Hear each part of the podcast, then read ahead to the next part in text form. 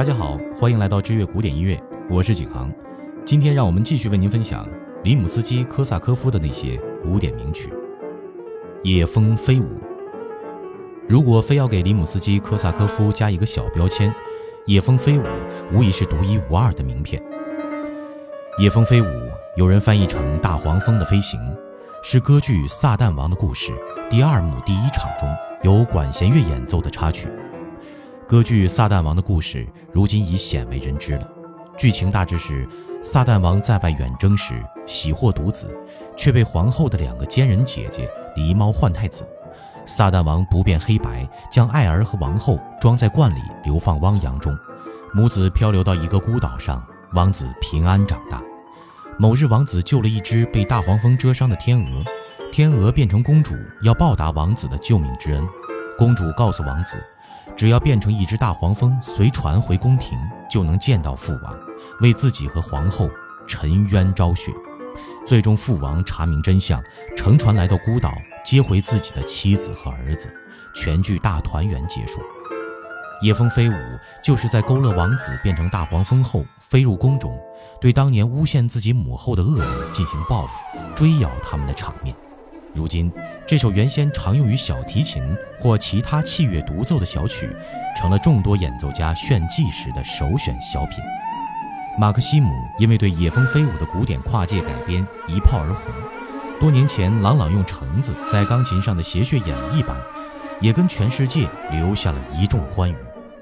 几年前，大卫的小提琴版当时被誉为速度最快的《野蜂飞舞》，当然，想必这个记录已经被打破了。因为各种无数的好手在不断刷新这个记录，我们知乐的小编作为一个长笛手，最喜欢也隆重推荐詹姆斯高威的演绎。此时广播节目选用的 BGM 就是这一版。说到这里，我们做以下思考：这首曲子真的就是越快越好吗？很显然不是。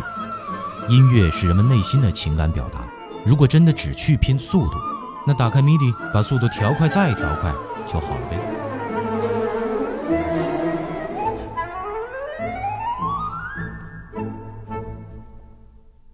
西班牙随想曲。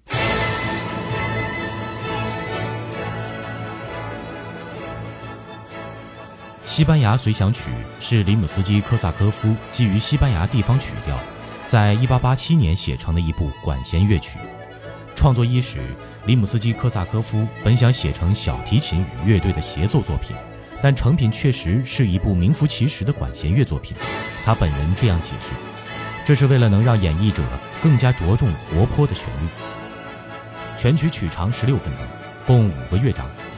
第一乐章《晨歌》是西班牙阿斯图里亚斯地区用来迎接日出的传统舞曲。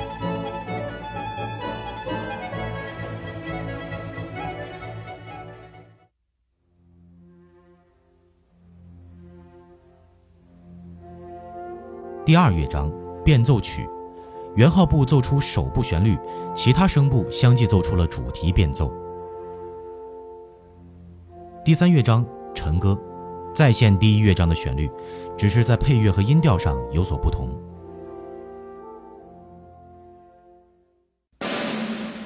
第四乐章《场景和吉普赛歌谣》先以五个华彩乐段，分别以圆号加小号、小提琴独奏、长笛、单簧管以及竖琴完成。分别伴以不同的敲击乐器奏出，继而整个乐队奏出了一段三拍子舞曲，推至高潮后紧接到终章。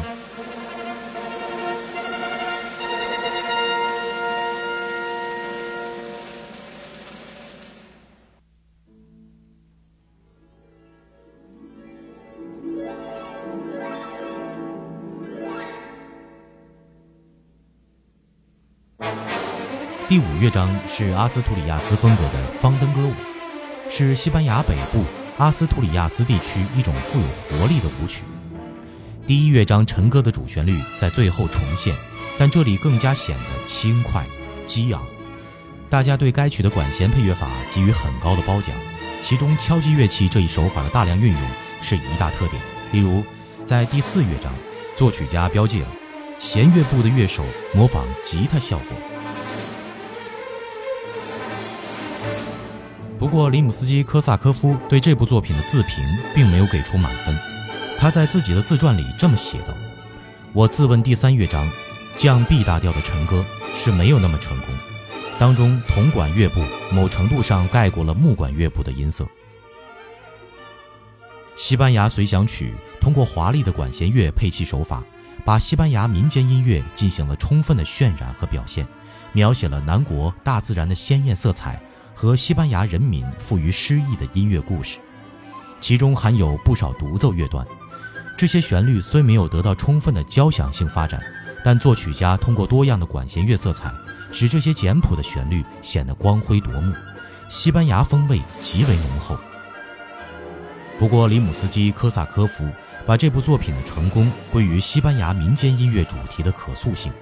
他说：“随想曲是一个华丽的管弦乐作品，音色的变化与每一种乐器的旋律性。”以及固定音型都搭配得恰如其分，乐器独奏、敲击乐器的节奏等，在这里他们只是装饰吧。主要是舞蹈风格浓郁的西班牙主题，给我提供了丰富的原材料。好了，我们今天的节目就为您分享到这里，我们在下期继续为您分享里姆斯基科萨科夫的那些古典名曲。我是景航，我们下期再见。